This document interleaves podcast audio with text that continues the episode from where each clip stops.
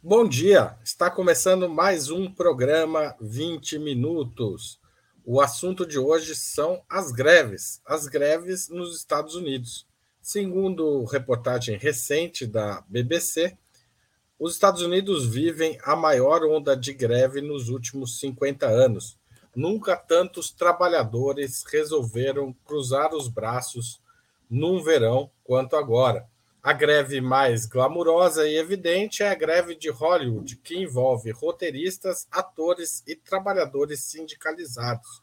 São cerca de 175 mil pessoas que chegaram a aderir ao movimento em meados de julho e atrapalharam a promoção de blockbusters como Barbie e Oppenheimer. Mas essa não é a única greve em andamento. Houve também uma greve muito importante dos trabalhadores do serviço postal norte-americano. E há uma série de outros sindicatos se organizando. Para falar sobre isso, nós vamos receber o sociólogo e professor da Universidade de São Paulo, Rui Braga, autor de um livro sobre o operariado, o, na verdade, o precariado americano, em breve, a angústia do precariado, que acaba de ser lançado pela Boitempo e é a, o terceiro livro de uma série de estudos sobre precariado. O interessante desse livro é que é sobre o precariado norte-americano. O Rui passou uma temporada nos Estados Unidos e vai contar aqui para gente por que, que há tantas greves e como anda o movimento sindical norte-americano. Já já, depois da vinheta.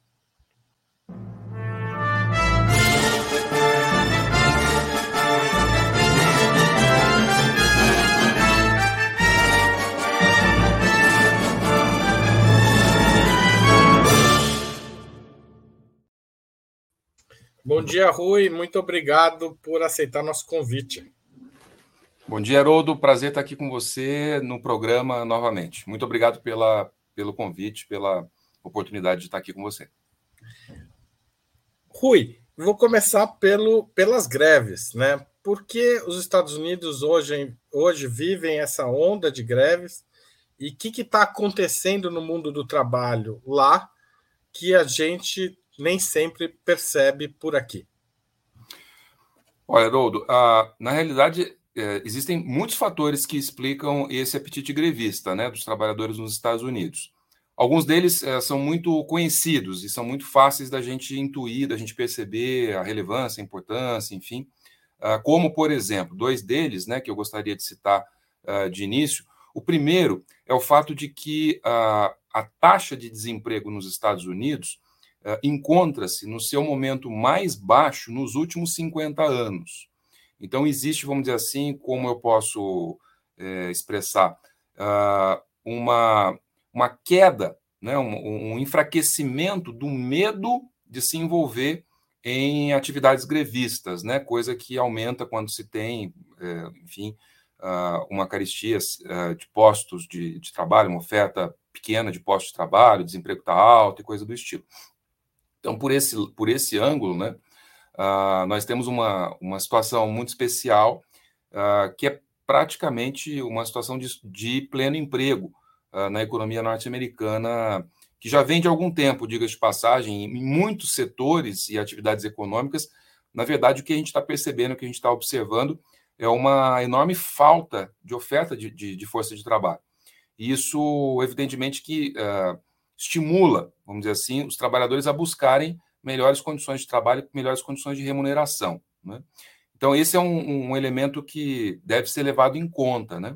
O segundo elemento, que me parece muito, muito importante, uh, é que a economia americana, como outras economias, enfim, no mundo todo, uh, brasileira, muitas economias uh, na Europa, em outros países, atravessou um processo de transição uh, da estrutura do emprego da indústria para os serviços. Né? Isso fez com que a maior parte dos empregos uh, se, se acumulassem, né? a, a maior parte se acumulasse no setor de serviços. E o setor de serviços foi aquele mais duramente atingido né, durante a pandemia, né, transformando os trabalhadores no setor de serviços né, em trabalhadores essenciais, ou seja, trabalhadores que, ah, sem, sem os quais né, a, a economia iria fatalmente colapsar, enfim, a gente não, não conseguiria, é, fazer compras, não conseguiria receber produtos, não conseguiria, enfim, sobreviver à pandemia. E isso, de alguma forma, ah, empoderou os trabalhadores que estão, enfim, acantonados ali no setor de serviços, uh, favorecendo, por, por assim dizer, o reconhecimento deles próprios, enfim, uma experiência que eles viveram, né, uh, de estarem incrivelmente expostos né, aos riscos da pandemia e, ao mesmo tempo, uh, vamos dizer assim, se transformarem né, nos principais eh, atores que garantiram que a sociedade continuasse eh, funcionando, uh, durante a, a, a, crise sanitária. Né? E isso tem um fator político, quer dizer, esses trabalhadores se sentiram, por um lado, mais importantes, tendo em vista o fato de que foram considerados são, enfim, mas foram considerados reconhecidos como trabalhadores essenciais, mas, por outro lado, uh, ocupando posições realmente muito precárias em relação à proteção contra a, a, a pandemia, né? E, por outro lado, também uh, condições muito duras de trabalho e de remuneração. Então, os principais fatores estruturais, na minha opinião, são, são esses, né? essa combinação entre pleno emprego, em muitos casos, né, ausência de força de trabalho de um lado, uh, com a crise pandêmica uh, e, esse, e essa forte participação da classe trabalhadora do setor de serviços em especial, né, uh, durante a crise como, como elemento, como esteio, por assim dizer, Agora, da nossa existência. Né? esse setor de serviços forma o que você e muitos outros chamam de precariado, ou seja, são setores menos organizados e que com menor quantidade de direitos trabalhistas é, à disposição né, para enfrentar a luta de classes, digamos assim. É, esse, esse processo, há um processo de desprecarização deste trabalho por conta dessa valorização simbólica e, por outro lado, por conta da reorganização sindical? Não por parte das empresas. Na realidade, as empresas, elas, a maior parte dessas grandes, desses grandes conglomerados mundiais, enfim, eu no livro, né, acabei me, me, me fixando, né, acabei focando ah, na Amazon de um lado e na Starbucks de outro, que são duas empresas muito representativas dessa economia globalizada dos serviços, né, e ao mesmo tempo grandes empregadores, né, os, o, os principais empregadores, né, junto com o Walmart, ah, nos Estados Unidos, né? Mas as empresas, ah, ao contrário, né, não protegeram seus trabalhadores, ah, não ofereceram condições, enfim, para que esses trabalhadores pudessem efetivamente enfrentar essa crise sanitária com alguma, alguma qualidade, né?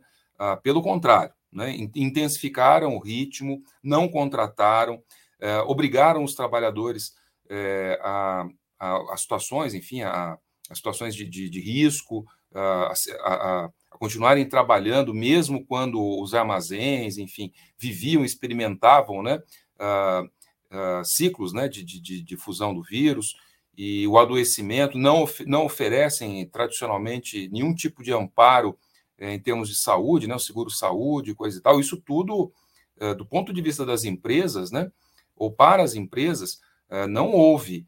Pelo contrário, a pandemia só piorou né, as condições dos trabalhadores essenciais. Né?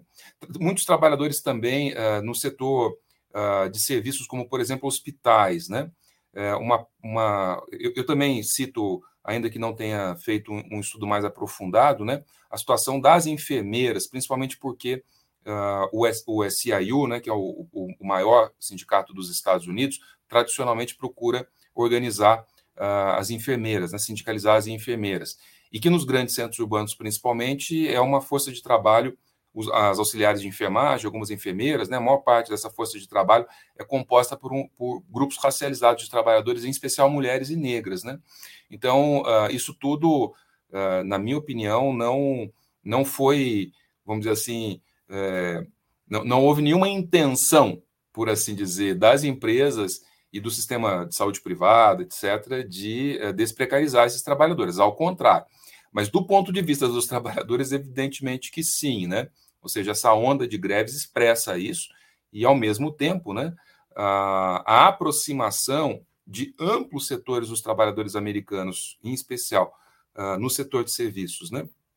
Setor de serviço privado, viu, Haroldo? Porque, na realidade, né, os serviços públicos são os menos precários, né? Usualmente é assim, né? E os mais sindicalizados, né? Então, quando é, você... é isso que eu ia falar, porque no começo dos anos 2000, nos Estados Unidos havia uma alta taxa de sindicalização no setor público, né? Quase um terço dos trabalhadores, ou até mais de um terço, eram sindicalizados, e uma baixíssima taxa de sindicalização no setor privado, 7, 6, 7%, se não me engano. Sem dúvida.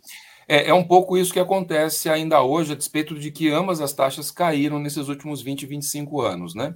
Mas, de qualquer forma, o setor de serviços públicos continua sendo o setor onde mais se sindicaliza, né? onde, onde efetivamente você tem maior proteção do trabalhador, mas o setor de serviços privado é o que menos sindicaliza. Então você tem essa, esse contraste, essa, essa desigualdade, esse conflito. Né? O ponto que, que eu acho importante, que também, na minha opinião, contribui de maneira muito decisiva né, para esse aumento do apetite grevista dos trabalhadores, em especial os trabalhadores precários, racializados nos Estados Unidos, é o fato de que houve, ao longo dos anos 2000, 2010, uh, um, que vem, na verdade, dos anos 90, mas enfim, houve um esforço muito forte dos sindicatos de se autorreformarem. Esse esforço tem limites, né? Eu até analisei os limites uh, desse reformismo sindical por, pelo alto, né? Uh, no livro, mas foi um esforço importante e considerável, né? Uh, um esforço, por exemplo, de fazer com que uh, os sindicatos, principalmente mais ligados ao setor de serviços, né, da, que vem da tradição da EFL, né, se aproximassem desses grupos mais precários de, de trabalhadores que são trabalhadores racializados. Então, aquilo que tradicionalmente se verifica né, na história, na trajetória do sindicalismo nos Estados Unidos, que é, vamos dizer assim, um sindicato muito envolvido, ou ou tradicionalmente envolvido né, com a sindicalização de trabalhadores brancos, a partir dos anos, principalmente, trabalhador, não exclusivamente, a gente teve uma onda de sindicalização de trabalhadores negros muito importante nos anos 30. Mas uh, a partir dos anos 80, 90, isso muda. Né? Então, os principais, principais, os principais sindicatos nacionais e internacionais nos Estados Unidos, mesmo a FL-CIO, a partir dos anos 90, uh, ah, eles fazem um esforço de, de se auto-reformar. Eh, com base, por exemplo, numa pegada mais de justiça social, de interseccionalidade, envolvendo, por exemplo, um esforço para sindicalizar trabalhadores latinos, se aproximar de trabalhadores latinos, reforçar a sindicalização de trabalhadores negros onde eles se encontram, principalmente, por exemplo, as enfermeiras, né, como eu disse, mulheres negras e, e assim por diante. O fato é que você teve, uh, quando né, combinam-se esses fatores estruturais, né, uma oferta grande de, de, de empregos, praticamente pleno emprego, enfim. Por outro lado, o contexto pandêmico, né, uma demanda maior por proteção desses trabalhadores essenciais, o sindicato tá, o sindicalismo nos Estados Unidos estava mais engajado, estava mais envolvido, estava mais próximo, ou seja, tinha essa sensibilidade e tinha um projeto mais ou menos elaborado, mais ou menos consciente de se aproximar desses setores, né? Então, um exemplo uh, que, que me parece interessante, né, foi a, eh, que, que, é um exemplo que eu, que, eu, que eu trabalhei no livro, né, que mostra um pouco isso, né, tanto a questão dos limites, o reformismo sindical, aproximação com, com o trabalho racializado, uh, mas também os limites e os desdobramentos disso, ou seja, uh, dando mostras né, de que esse processo é muito dinâmico nos Estados Unidos hoje, foi a campanha de, de sindicalização uh, daquele armazém da Amazon em Bessemer, no Alabama, né? Que teve ampla cobertura midiática, porque contou com o apoio do Joe, Joe Biden, enfim, houve, vamos dizer assim, um, um, um, enorme, uma enorme repercussão propriamente dessa campanha, que num primeiro momento, que, que, na verdade foi uma campanha derrotada, foi uma campanha organizada pelos sindicatos tradicionais, enfim, uh, foi uma campanha derrotada, porém, desta campanha surge uh, o impulso de sindicalização que foi bem sucedido do da criação do primeiro sindicato da Amazon uh, em State Island, né? Uh, que foi uh, levado adiante pelo Chris Smalls, que, eu, que, eu, que vocês colocaram agora há pouco uma foto dele, né? No, no, no na nossa live, e eu tive a oportunidade de entrevistá-lo né, para o livro. Uh, esse, esse foi o primeiro sindicato criado de maneira bem sucedida, né? E o Chris Smalls, ele foi até Bessemer, em Alabama, ele acompanha a, a campanha de sindicalização mais tradicional, né? Naquele, na, naquele modelo by the book, né? Do, do, do sindicalismo americano, de, de, sindicalização local de trabalho. uh, de enfrentamento contra os, os o, enfim, os, o, os especialistas né, que são contratados pelas empresas para evitar que, que a campanha seja bem sucedida, que o sindicato ganhe né, a eleição para a criação do sindicato.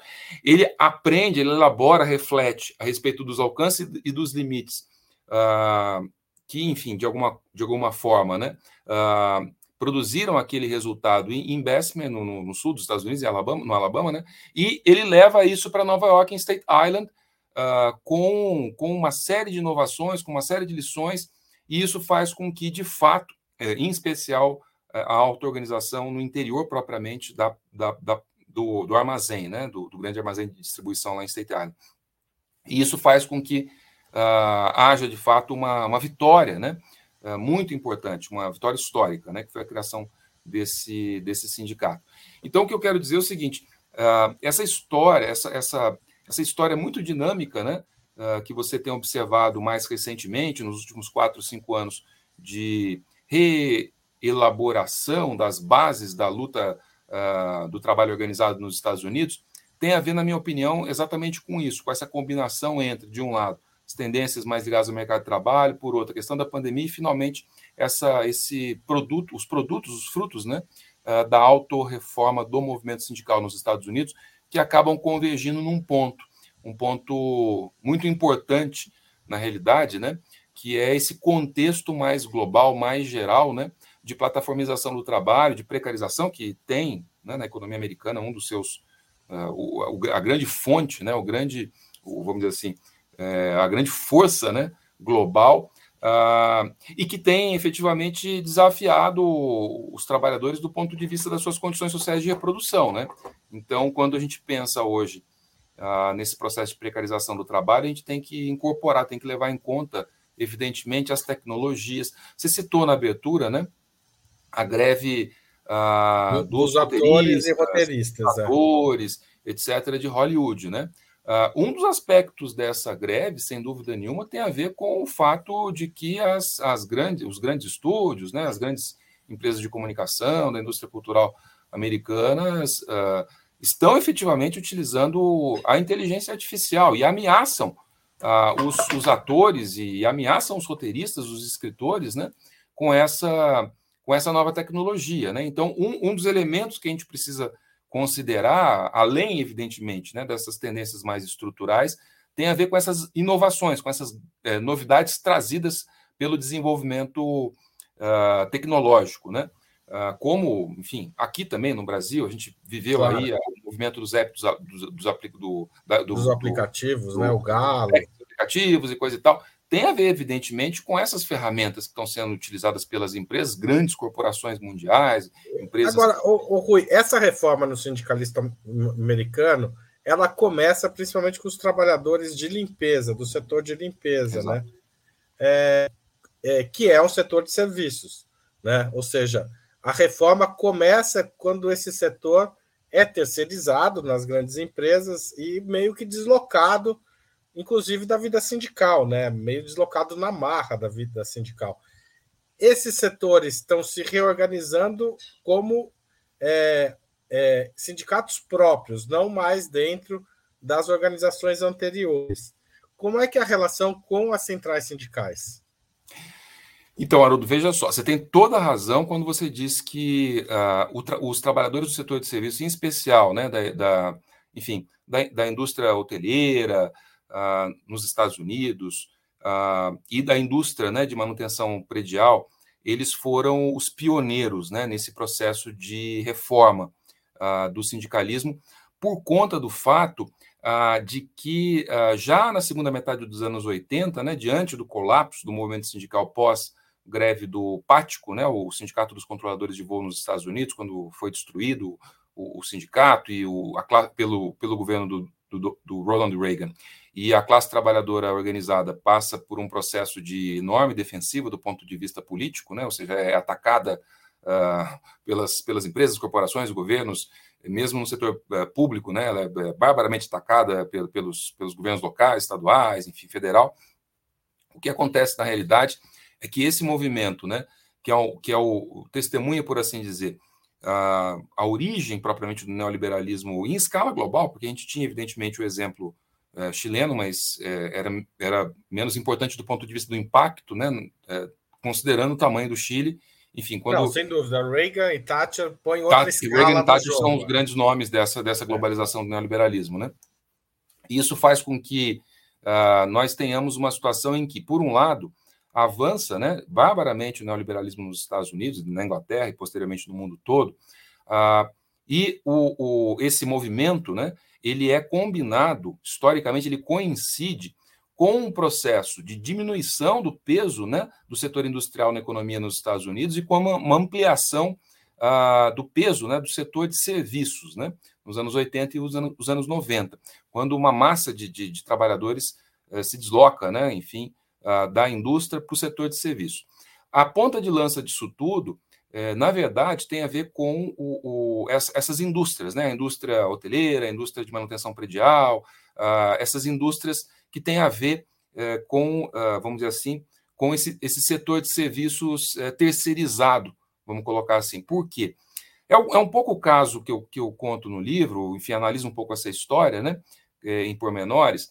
É o, carro, é o caso da cidade de Los Angeles, que acabou se transformando numa espécie de modelo clássico. Né? É claro que isso aí se espalha depois, enfim, Miami, Nova York, Chicago, etc.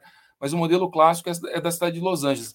Né? Um modelo no qual os trabalhadores diretamente contratados pelos, pela, pelos, pelas indústrias, pelo, pelo setor é, predial, né, ou pela, pelo setor hoteleiro, os trabalhadores eram, é, historicamente, é, que atuavam nesses setores, era, era composto por uma classe trabalhadora negra.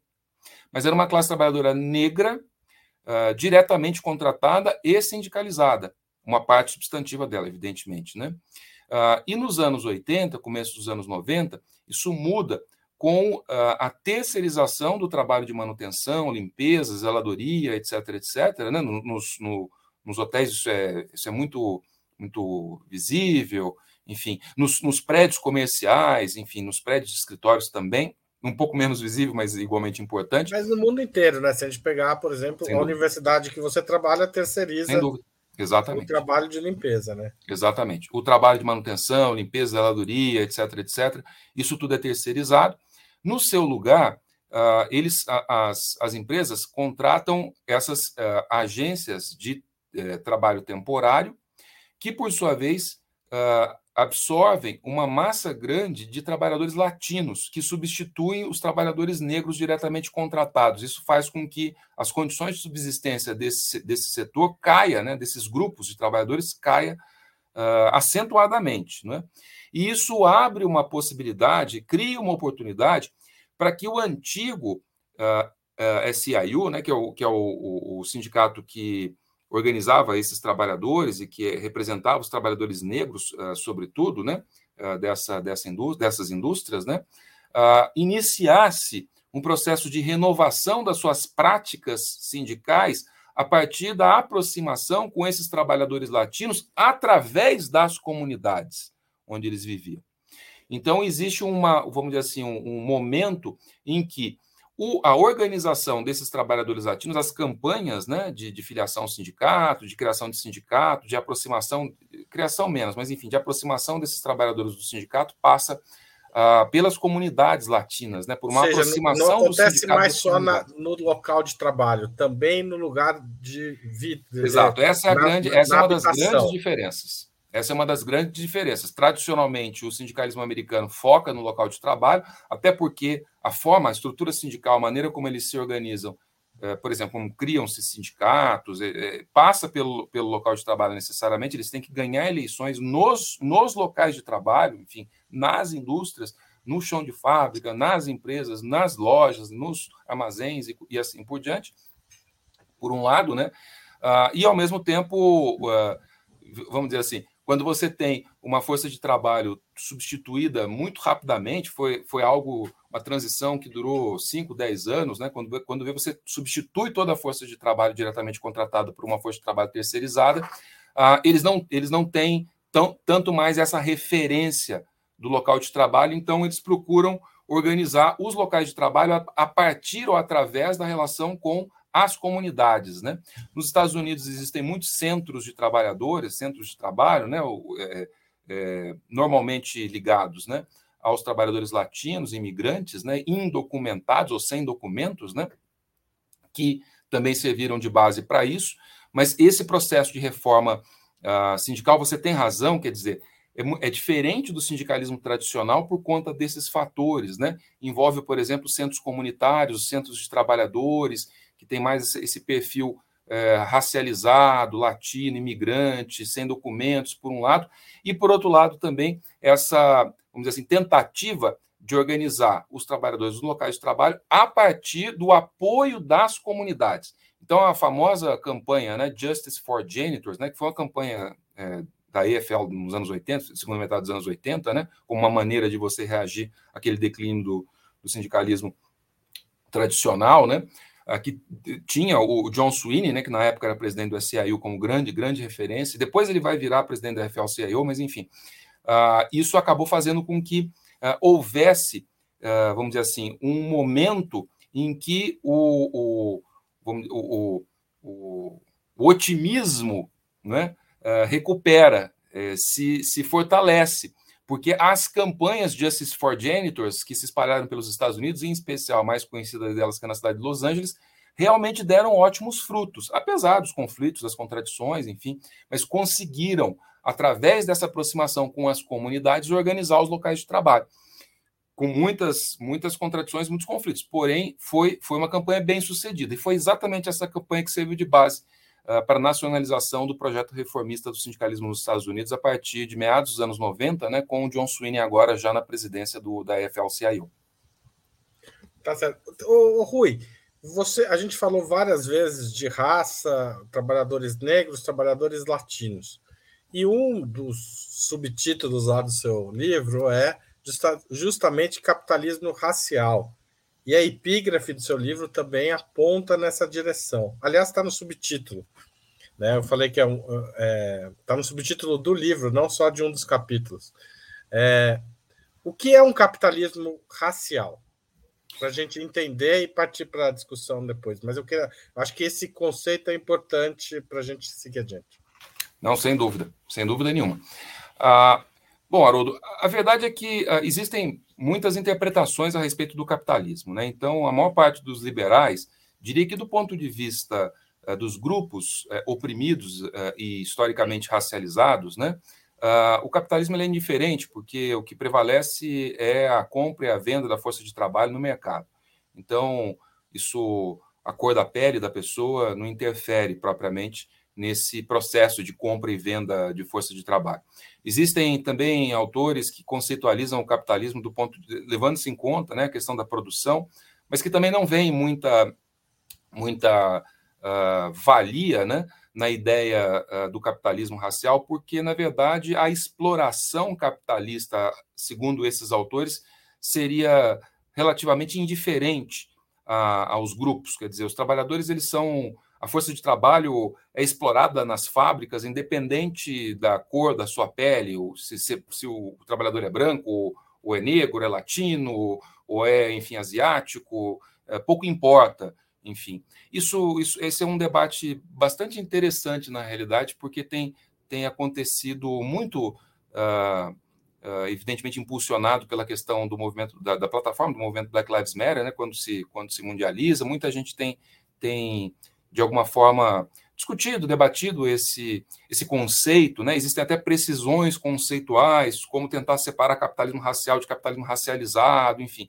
Eu acho isso um pouco semântico, mas tudo bem, uh, é, é, são, são questões importantes. E principalmente por conta do, do, da presença e da força, da importância da China, né? Uh, que supostamente desafiaria essa ideia de capitalismo racial. Né? Mas, a rigor, eu não me alinho a essas leituras. É, na verdade, o que eu estou tentando argumentar no livro né, é que capitalismo e racismo são indissociáveis um do outro. É claro que eles são duas estruturas diferentes. Ou seja, o racismo existe muito antes do capitalismo, nesse sentido de opressão racial, de hierarquias né, que são montadas tendo em vista princípios étnicos ou princípios raciais, de, baseados na racialização de grupos esse processo de você construir um outro, né, é, se contrapondo a você, enfim.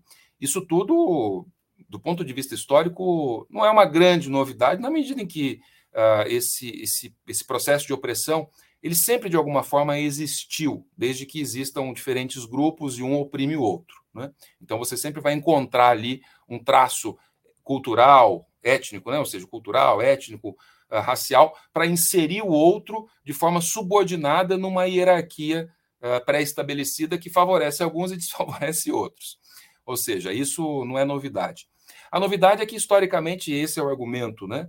Uh, de vários autores, enfim, eu citei vários no, no, no livro, mas eu acabo focando né, muito no, na, na, obra de um sociólogo americano, né, enfim, chamado W.E.B. Du Bois. Né, eu acabo me focando muito na obra dele. Uh, e segundo essa leitura, né, é um pouco mais complicado do que isso, porque ele também muda suas ênfases, enfim, ele vai se tornando mais marxista ao longo da vida, então eu, eu, eu acabo trabalhando mais essa última fase dele. Mas, de qualquer forma, para simplificar muito, ah, basta dizer não é, uh, que essas estruturas, capitalismo e racismo, elas vão uh, juntas, elas caminham juntas, elas se entrelaçam. E o capitalismo é indissociável do racismo, por quê? Porque, do ponto de vista da teoria do capitalismo que, que eu estou que eu estou esposando, né, que eu estou que eu estou sintetizando, a, a expropriação política de grupos de trabalhadores uh, no interior do qual, né, desse processo, ocorre permanentemente reinventada a racialização desses trabalhadores, a expropriação política, a negação de direitos de cidadania, a negação de direitos civis, uh, a expoliação de terras, a expoliação uh, de meios de subsistência, uh, fundamentalmente impulsionado pelo Estado, pela violência política do Estado, né?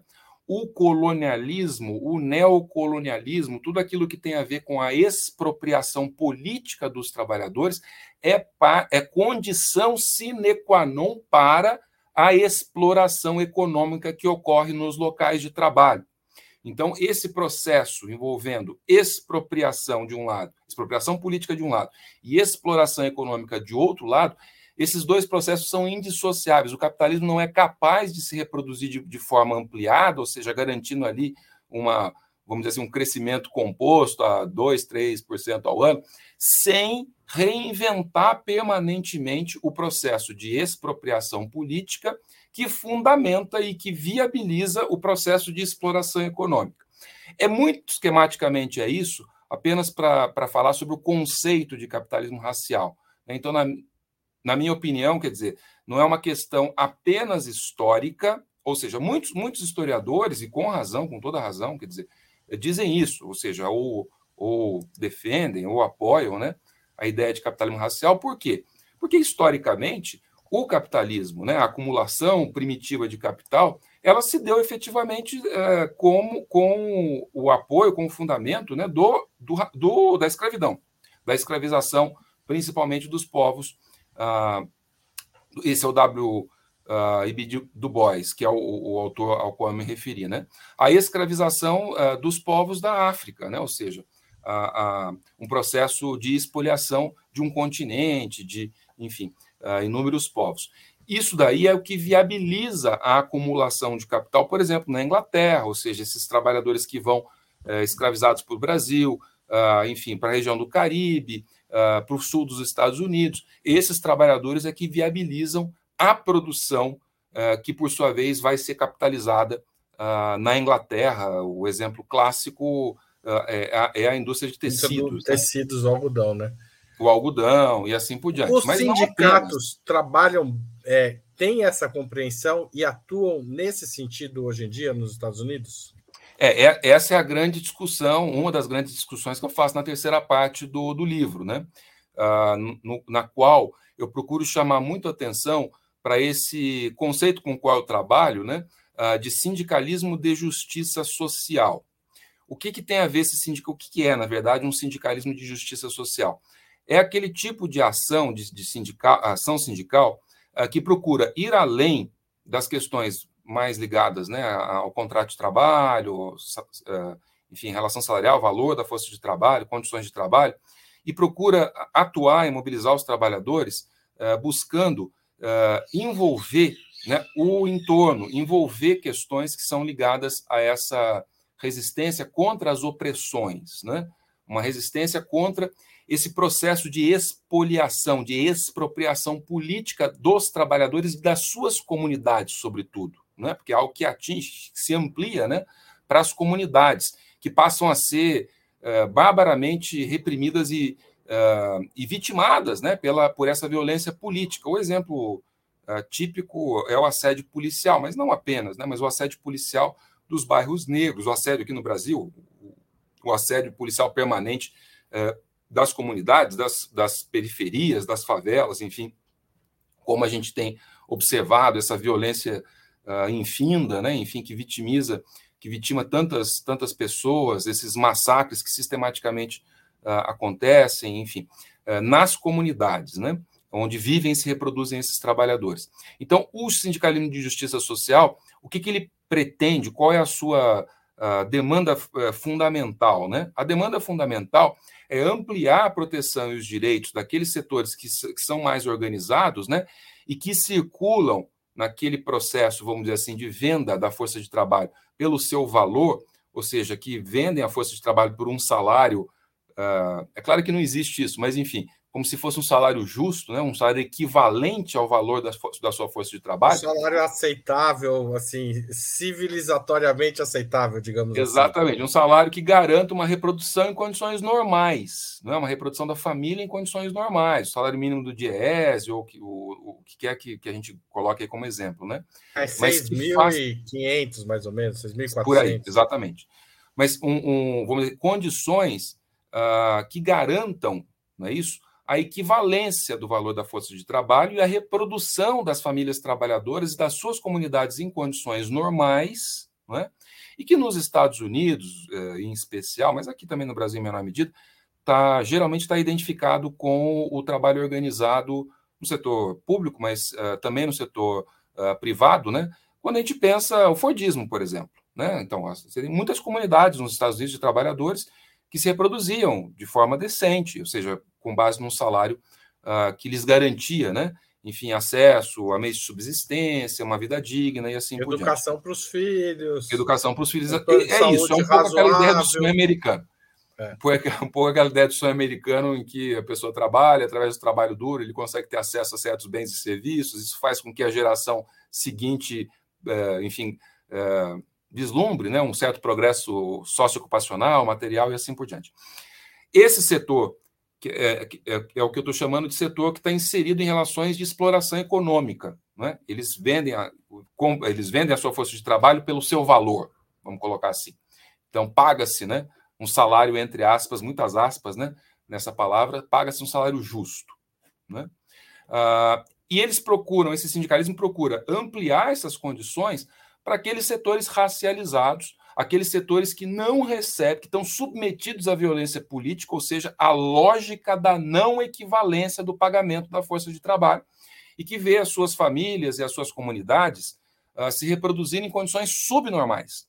Ou seja, para garantir que o preço da força de trabalho fique sempre abaixo do seu valor, você tem que empregar métodos violentos, né? você tem que empregar a, a, a repressão policial, coisa que, por sua vez, se soma a violência uh, que ocorre no interior dessas, dessas comunidades, que é a violência intracomunitária, né, que é essa violência derivada de condições subnormais de reprodução, enfim, de caristia, uh, de pequenos roubos, de violência doméstica e assim por diante. Ou seja, tudo isso que faz com que essas comunidades onde, onde vivem e se reproduzem as famílias de trabalhadores se reproduzem em condições subnormais.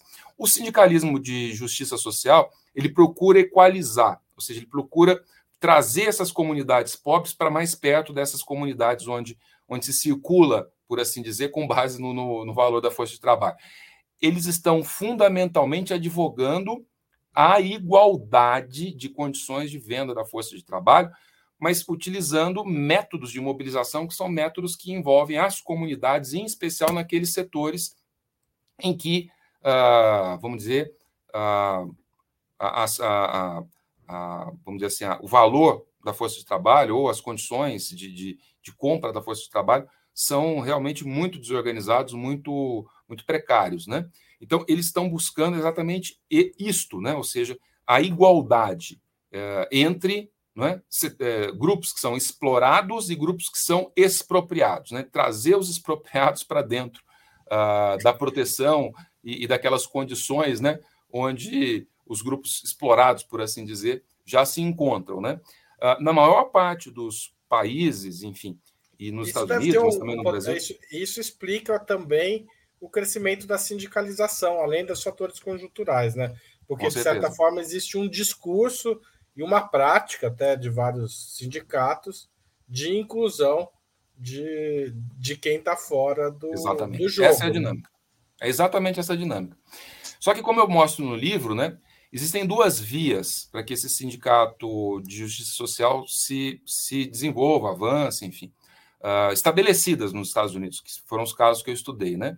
Uma via é a justiça social pelo alto, que é basicamente é, a, a, ênfase é basicamente colocada uh, na própria no próprio grupo dirigente sindical, né, na burocracia sindical. Ela que é o ator fundamental, ela que desenvolve, eh, lidera as campanhas de sindicalização, etc, etc, e reproduz uma lógica, uma dinâmica de eh, dominação no interior dos sindicatos, que é uma dinâmica que eu considero burocrática. Né? Ainda assim, tem uma agenda, tem uma pauta, por exemplo, focada na igualdade, na luta contra as opressões, no feminismo, no antirracismo, uh, no empoderamento dos grupos LGBTQIA, na igualdade, etc., etc.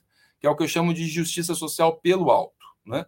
Isso daí uh, é o que, na minha opinião, configura ou caracteriza o que eu chamei de velho sindicalismo de justiça social que é o produto daquela reforma que está se desenvolvendo desde anos, da, da, segunda metade dos anos 80, mas que ganha uh, tração né, uh, em meados dos anos 90 nos Estados Unidos e que se desdobra até hoje. Na verdade, a gente está vivendo os, os, os, efeitos né, dessa, desse processo reformista, né, de, de autorreforma dos, dos sindicatos.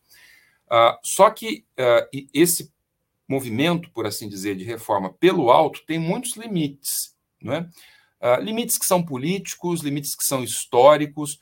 Eu procurei analisar as características limitadoras desse modelo a partir da crítica né, ao projeto do SIU de fusões, eh, de fusões de sindicatos menores em sindicatos maiores, a lógica subjacente a isso. Eu, te, eu procuro detalhar essa história no livro, mas, enfim, para simplificar muito, né, o Andy Stern, que foi um, um grande líder sindical uh, recente, contemporâneo, né, enfim, e que foi presidente do SAIU durante muito tempo, uh, ele acreditava que aumentar a sindicalização significava fundamentalmente, eh, vamos dizer assim, eh, fortalecer o poder de negociação da, da, liderança dos sindicatos. Então, ele tinha essa, essa proposta de fundir sindicatos locais em, em grandes sindicatos, em sindicatos maiores, para aumentar a capacidade de tração, aumentar o poder de negociação da burocracia sindical. O Andy Stern foi muito próximo ao Barack Obama, o SIU, né, que é o sindicato sob a sua liderança. Foi o maior doador da campanha do Barack Obama, Obama vitoriosa na primeira eleição do, do Barack Obama. Enfim, ele foi um, uma figura muito uh, na criação uh, da, do Obamacare, né, na reforma do sistema do Medicare, do, Med, do Medicaid uh, nos Estados Unidos. Foi uma figura muito importante, né, é, muito chave aí nessa, nessas discussões todas. E ele, na minha opinião, é o grande representante desse movimento de é, sindicalismo de justiça social, que eu chamo de velho sindicalismo de justiça social. E agora, mais recentemente, nós temos essa configuração pela base, né? Uh, mais ou menos espontaneamente, né? Exatamente, esse é o Andy, Andy Stern. Uh, mais ou menos espontaneamente, uh, o, o, o Andy Stern foi tão bem sucedido do ponto de vista político, ele, não, ele evidentemente não, não, não, não virou presidente da República, mas ele seria o equivalente assim ao Lula, né? porque ele era o, uma liderança incrivelmente reconhecida né? nos Estados Unidos e muito próxima uh, do governo do Barack Obama. Enfim, ele era, ele era aquela figura que circulava na Casa Branca sem precisar marcar. Não marcar, tinha crachá, entrava. Sem crachá, sem precisar marcar, marcar horário, coisa do gênero. Né? Mas o fato é que uh, o, que eu, o que eu procuro mostrar no livro né, é que hoje a gente está vivendo um momento uh, de recuperação uh, daquilo que eu posso chamar de sindicalismo de justiça social por baixo, né? pela base, né? É, de baixo para cima. Né? E os dois grandes exemplos, existem muitos, tá? mas os dois grandes exemplos são o Amazon Labor Union, o, o, o, o ALU, que é o, o, sindicato do Chris Smalls, enfim, do Derek Palmer, que eu entrevistei para o livro, né? e o, o sindicato da Starbucks, né? o Starbucks Worker, Workers United, que é o sindicato que tem é, conseguido, é, vamos dizer assim, incorporar massivamente as lojas da Starbucks né, em escala nacional. Agora eles começaram uma onda de sindicalização no Sul, que é muito raro, né? Você ter vitórias no sul do país, enfim, em termos de criação de sindicatos, e todo dia, praticamente, eles sindicalizam uma, uma loja do, da Starbucks. A gente deve, não devemos nos esquecer né, que a Amazon e a Starbucks são é, duas das, dos, dos, principais empregadores nos Estados Unidos. Né? São empregadores gigantescos, só perdem ah, para o Walmart. Né? Mas, de qualquer forma, o ponto que eu queria, que eu queria destacar é que você tem hoje né, uma ampliação desse sindicalismo de justiça social baseado na interseccionalidade, ou seja, nessa, nessa complementariedade de lutas contra a opressão racial, eh, lutas feministas, lutas dos LGBTQIA, muito importantes, diga de passagem, na Starbucks, no, na campanha de filiação dos trabalhadores da Starbucks, porque a Starbucks também historicamente é, contrata muito, muito, muitas pessoas, né, muitos trabalhadores do, do, de, de, grupos LGBTQIA. Né? Então você tem toda uma dinâmica de, de, ampliação desse sindicalismo pela base e que tem sido apoiada, né? essas campanhas têm sido, têm sido apoiadas por esse sindicalismo de justiça social uh, top-down, né? ou seja, de, de, de cima para baixo. Né? Que, ou seja, que são... tem acordo entre as, os dois. Sim, sim, sem dúvida. Está havendo uma complementariedade, e eu procuro discutir um pouquinho isso no fim do livro, né? Eu acho que, na minha opinião, esse é o caminho, no final das contas, né? O caminho é você articular essas, essa, esse apoio, né? Que é um apoio uh, de cima para baixo, com, esse, com essa uh, vamos dizer assim, com essa ampliação desse movimento de baixo para cima, né? Esse é o ideal, é você articular esses velhos, esses novos ativismos, né, que se organizam em torno da ideia de justiça social, seja no final das contas de igualdade, né, de condições de venda e de contratação de força de trabalho e que mirem, né, que apontem uh, na direção uh, daquilo que a gente pode chamar, enfim, de reprodução uh, da classe trabalhadora em condições normais né? ou seja, é um pouco esse o, o horizonte. É claro que a gente está falando de Estados Unidos, né? Um país que tem histórica, historicamente muita dificuldade é, em, em, em, discutir, por exemplo, o socialismo, né? ou discutir, sei lá, alternativas ao capitalismo. Né? Uh, mas sem dúvida nenhuma que é um, é um movimento que não é hostil ao socialismo. Tanto é assim que pelo fato desse dessa onda ser formada fundamentalmente por gente jovem, né, muitos desses ativistas que se destacam né, na criação desses novos sindicatos, eles se aproximam uh, da ala esquerda, da extrema esquerda do Partido uh, Democrata, ou se aproximam de, de, de partidos independentes, uh, de, de, esquerda, enfim, uh, fazem parte de campanhas desses políticos locais, que são políticos independentes, de esquerda. O DSA, né, os Socialistas Democráticos da América, tem ganhado muita tração por conta desses movimentos. E a, os, os, coletivos e as organizações uh, da campanha Black Lives Matter também têm se beneficiado e têm impulsionado e ajudado a impulsionar as uh, iniciativas desses trabalhadores em termos de organização sindical. Né? É muito importante lembrar que, ao contrário de países como o Brasil, por exemplo, muitos países da Europa, enfim, ou do México, ou da África do Sul, enfim, os Estados Unidos não têm um partido socialista trabalhista, né? ou seja, não tem um partido como o Partido dos Trabalhadores, eh, não tem um partido com uma identidade eh, trabalhista, né? Ah, mesmo reformista. Né? O Partido Democrata é uma coxa de retalho de um milhão de coisas, enfim.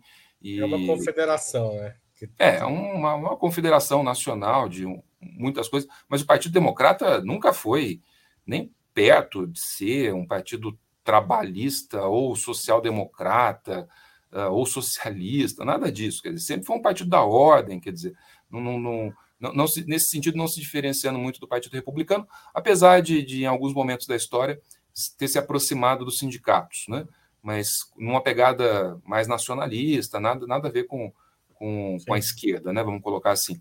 O fato é que uh, hoje, né, ou seja, na ausência de um partido trabalhista, social-democrata, comunista, socialista, enfim, nos Estados Unidos, não há a menor possibilidade de você ter um avanço da luta política dos trabalhadores nos Estados Unidos que não passe pelo sindicalismo.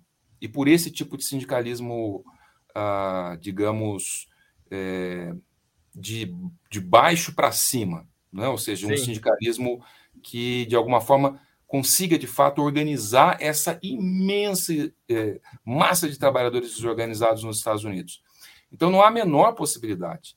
Quer dizer, a única via, de fato, é você combinar esses ativismos né, e apostar que os trabalhadores nos Estados Unidos conseguirão efetivamente, a partir do seu esforço auto-organizativo, criar grandes sindicatos, sindicatos fortes, consistentes, que consigam de fato enfrentar as grandes corporações multinacionais e, a partir daí, uh, estruturar um projeto político de organização desses trabalhadores, por exemplo, nacionalmente, com, com, com a criação de um, de um partido. De um partido vamos, novo vamos tipo. falar mais um pouquinho disso.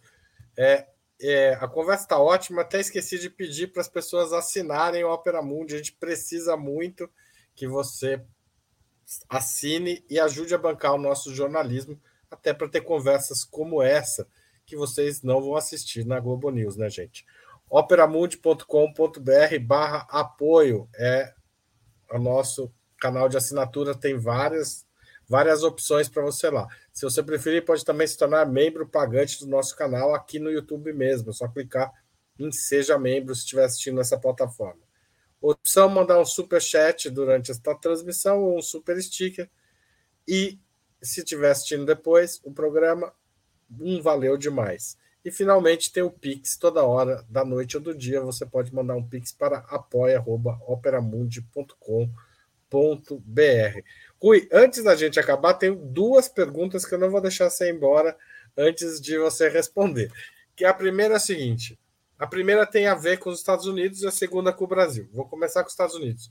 Você imagina que esses sindicatos terão um peso importante nas eleições do ano que vem e poderão, de alguma forma, puxar o, o Partido Democrata para a esquerda, embora a pressão eleitoral seja para que ele fique mais ao centro e ocupe o espaço do, mais próximo do Partido Republicano?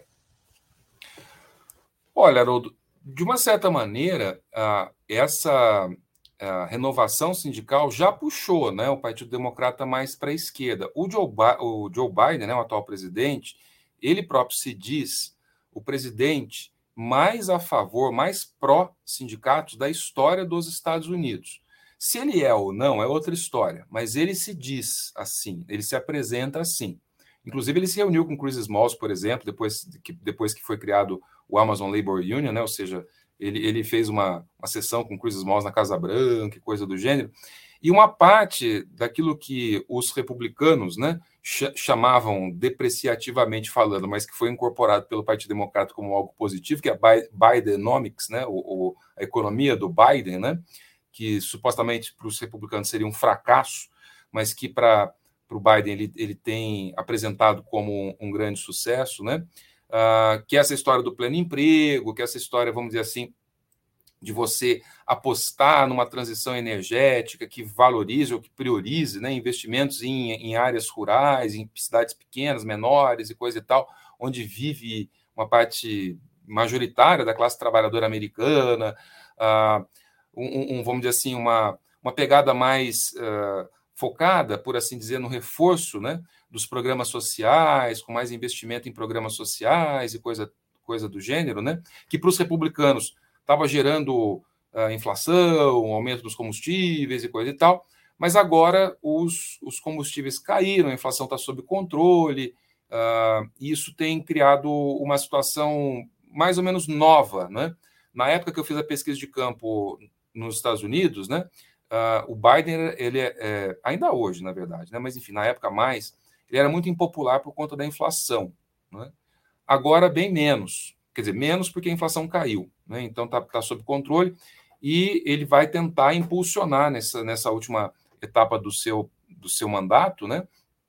desse mandato uh, atual, primeiro mandato, ele vai tentar impulsionar essa, essa economia, os investimentos né, nessas, nesses setores, enfim, de, de, transição energética e coisa e tal, e vai tentar fazer com que o, o, o emprego ganhe tração no sentido de qualidade, né, melhorando os salários, melhorando, melhorando as ocupações. É um pouco esse o, o plano. Né? Ele próprio deu recentemente um discurso em Chicago, né?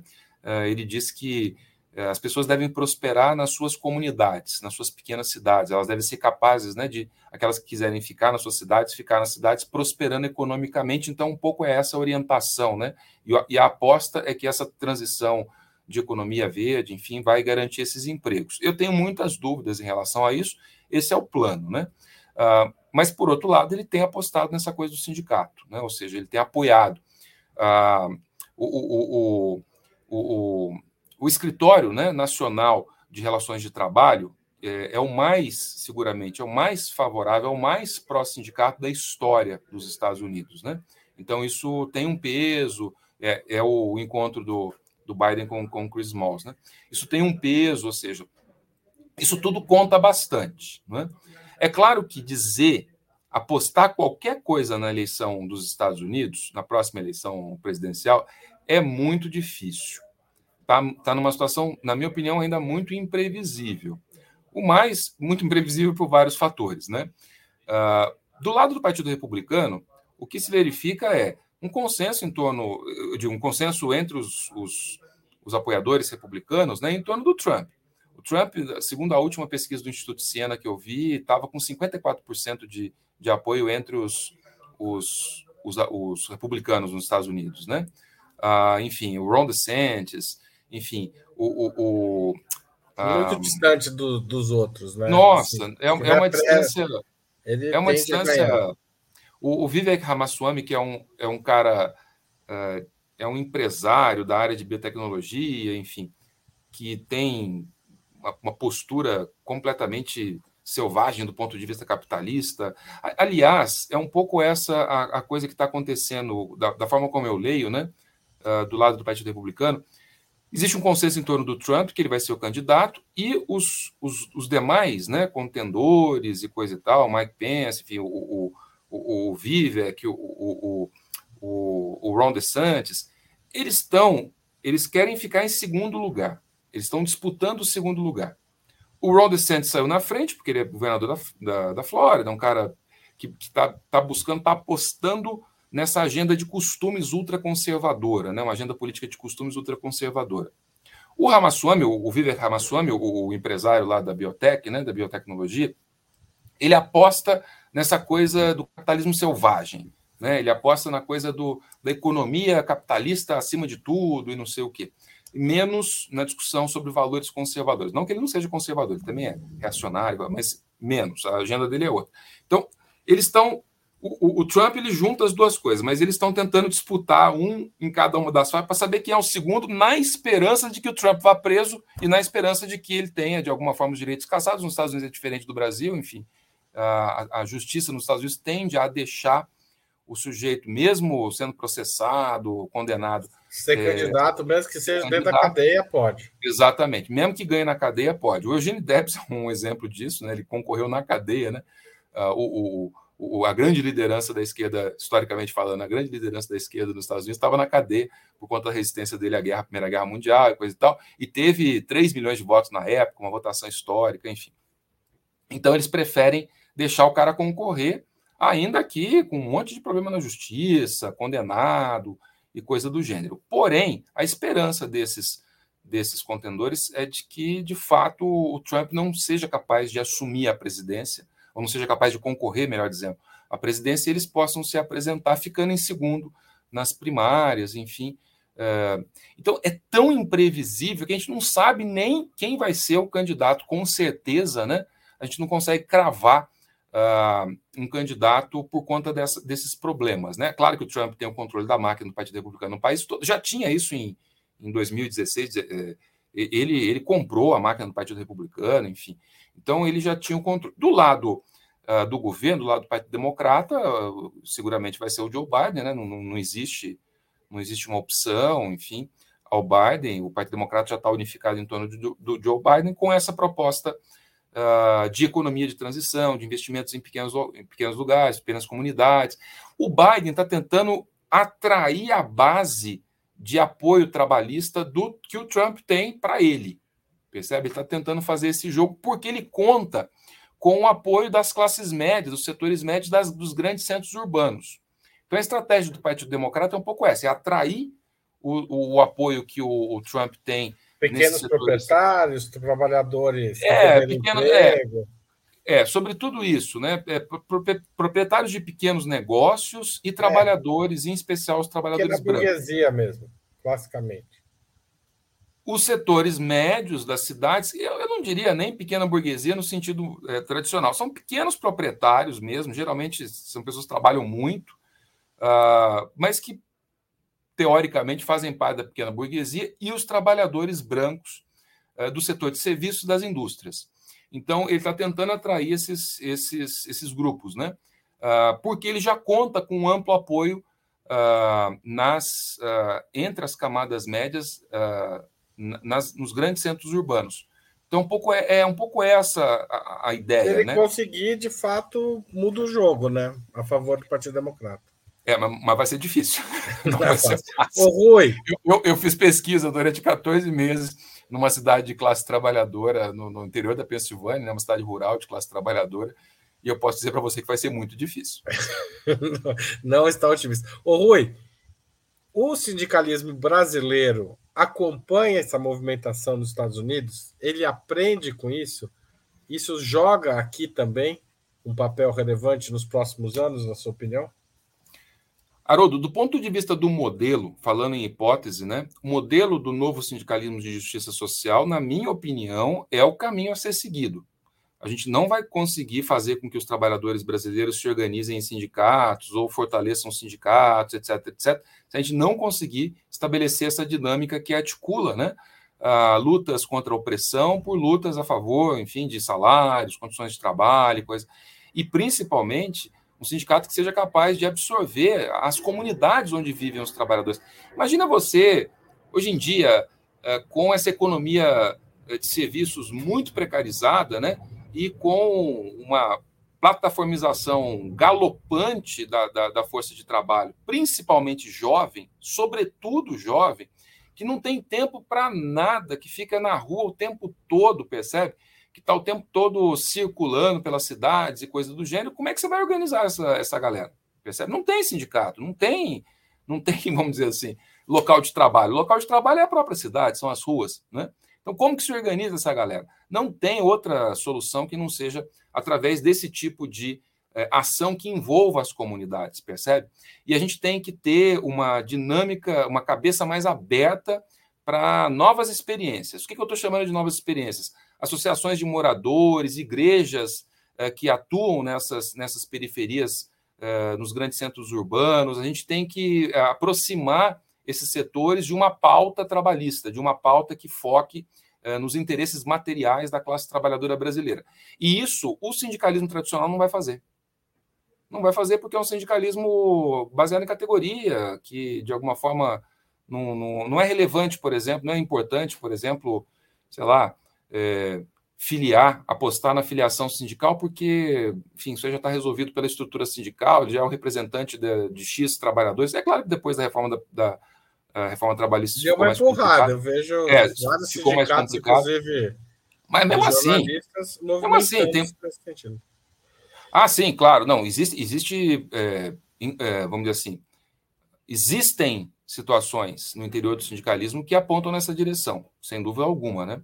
Mas o fato é que uh, a gente vai ter que ter uma espécie de é, revolução na mentalidade sindical, das lideranças sindicais, dos militantes sindicais, enfim, para que eles possam realmente enfrentar essa situação nova com instrumentos novos, né? O que eu costumo chamar muito abstratamente de novas coalizões entre velhos e novos ativismos sindicais, né? Então a gente precisa ter essa cabeça mais aberta, a gente precisa saber, por exemplo, que organizar o trabalhador no seu local de moradia é fundamental, dialogar com esse trabalhador é fundamental. O, Brasil conta com, expertise, conta com essa experiência, né, com essa expertise. Né? Já era assim na formação do novo sindicalismo, com relação com as associações de, de moradores, enfim, dos bairros operários. Hoje nós temos a nacionalização do movimento dos trabalhadores sem teto, né, que é algo muito importante. A gente tem a formação de movimento de trabalhadores sem direitos, a gente tem formação de identidades é, de trabalhadores né, ligadas basicamente a essa reconfiguração da, das identidades coletivas que se espalham pelas cidades, essas, essas, esses novas, essas novas tendências, como, por exemplo, a, a, o surgimento né, a, de movimentos sociais negros, a luta feminista, os coletivos, né? Que estão pipocando pela, pela, pelas periferias, né? Essa, essa, essa pegada mais cultural, periférica, isso tudo tem que servir de base para que a gente consiga refletir sobre os limites e os alcances da, da ação sindical e incorporar os sindicatos a essa uh, ampla mudança né, do cenário, enfim, das identidades uh, promovida uh, pela transformação das identidades coletivas dos trabalhadores brasileiros, assim como nos Estados Unidos também. Ou seja, nesse sentido a gente converge um pouco, né? Então a gente tem que ter capacidade de fazer essa é, é, construir politicamente esse novo campo, né? sem o qual é, não há futuro para o trabalho organizado no Brasil. Tá certo, Rui. A gente já estourou o tempo. É, a gente sempre pede aos nossos entrevistados que sugiram um livro e uma série ou filme. O que, que você andou lendo e anda vendo que você gostaria de sugerir? Ah, tem, tem um livro que, que, que me foi muito útil né, durante o período que eu estava nos Estados Unidos, que chama Dope Sick que é um, um livro basicamente sobre. É isso mesmo. The Beth Macy, que é uma, uma jornalista muito, muito premiada, enfim. É um livro uh, que, que, inclusive, serve de base para uma série. Aliás, duas séries, na verdade, que agora estreou uma na Netflix, mas que a outra já, já tinha. Que, que era mais diretamente inspirada no, no livro, né? Já, já tinha sido transmitida por um canal de streaming. Mas. Uh, pela HBO, desculpa. Mas o fato é que esse livro é um livro que conta né, a história da epidemia, narra um pouco a história da epidemia de opioides, né, que devastou comunidades de trabalhadores nos Montes Apalaches, que é a região onde eu estava, né, enfim, no, no, no, centro rural da, da Pensilvânia, e que desarticulou e desagregou né, essas comunidades, atingiu duramente o modo de vida rural e fez com que essas comunidades de trabalhadores brancos que estavam atravessando um processo de desindustrialização né, é, passassem a ser é, barbaramente atingidas pelo tráfico de drogas né, e pela repressão policial que acompanha né, o aumento do tráfico de drogas, enfim, e que leva, por exemplo, ao encarceramento em massa de jovens. No é, caso, principalmente heroína, é isso? Então, de, depois, né, porque o, o, o o, o Oxycontin, né, que era e outros outros analgésicos é, derivados de, de, ópio, né, opiáceos, ah, opiáceos eles é, foram prescritos em massa, né, e a, o livro conta a história, ah, em especial focando né, na Purdue Pharma, mas isso aí acontece com outras empresas também.